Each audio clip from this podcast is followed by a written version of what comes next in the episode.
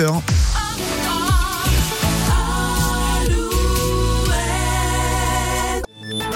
Alouette, les infos. Présenté par Nicolas Mézil. Bonjour Nicolas. Bonjour Lola, bonjour à tous. Et on commence avec la météo. Du soleil ce matin, un peu de brouillard localement, davantage de nuages cet après-midi mais pas de pluie. Côté thermomètre, ça remonte un peu, 11 à 13 degrés, avec le ciel dégagé, quelques gelées matinales. Il fait moins 1 à Partenay, 0 degrés à Niort et à Châtellerault. Les deux Charentes et la Gironde sont toujours en vigilance orange pour la crue de la Drône, limitrophe des trois départements, mais la décrue doit s'amorcer ce matin.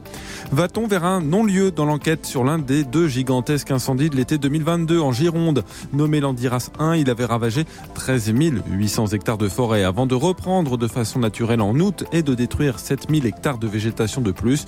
Une enquête a été ouverte, mais faute d'auteur identifié, elle est dans l'impasse. Marie Perriou. Il ne fait aucun doute que cet incendie déclenché en plein été caniculaire est d'origine criminelle, car les jours précédents et suivants, plusieurs départs de feu avaient éclaté dans ce secteur du sud Gironde.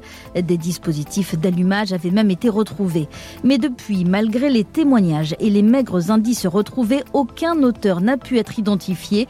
Selon le quotidien Sud-Ouest, le procureur adjoint de Bordeaux a requis un non-lieu mi-février. Il revient maintenant au juge d'instruction de se prononcer. Et s'il prononce le non-lieu, l'information judiciaire pourrait tout de même être rouverte en cas de nouvel élément. Merci Marie. Un immeuble évacué hier matin à Poitiers dans le quartier des Couronneries à cause d'un feu de cave.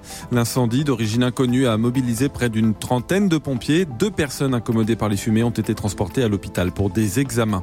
Le gouvernement ouvre la voie à un réexamen de la non-reconnaissance de l'état de catastrophe naturelle prononcé pour des centaines de communes de Poitou-Charentes après le séisme du 16 juin 2023.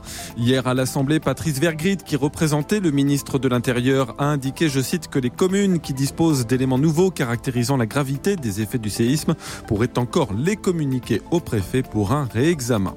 Le foot, l'équipe de France féminine peut décrocher ce soir le premier titre de son histoire. Finale de la Ligue des Nations. Les Bleus affrontent l'Espagne championne du monde en titre à 19h. Match diffusé sur W9. Chez les hommes, Rouen-Valenciennes ce soir en quart de finale de la Coupe de France. Lyon a éliminé Strasbourg hier soir au tir au but. Enfin au cinéma, des avant-premières du nouveau volet de Ducobu.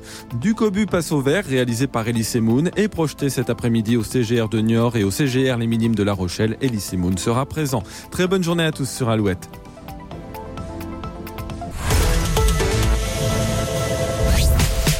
Matin Alouette. Alouette. 6h10.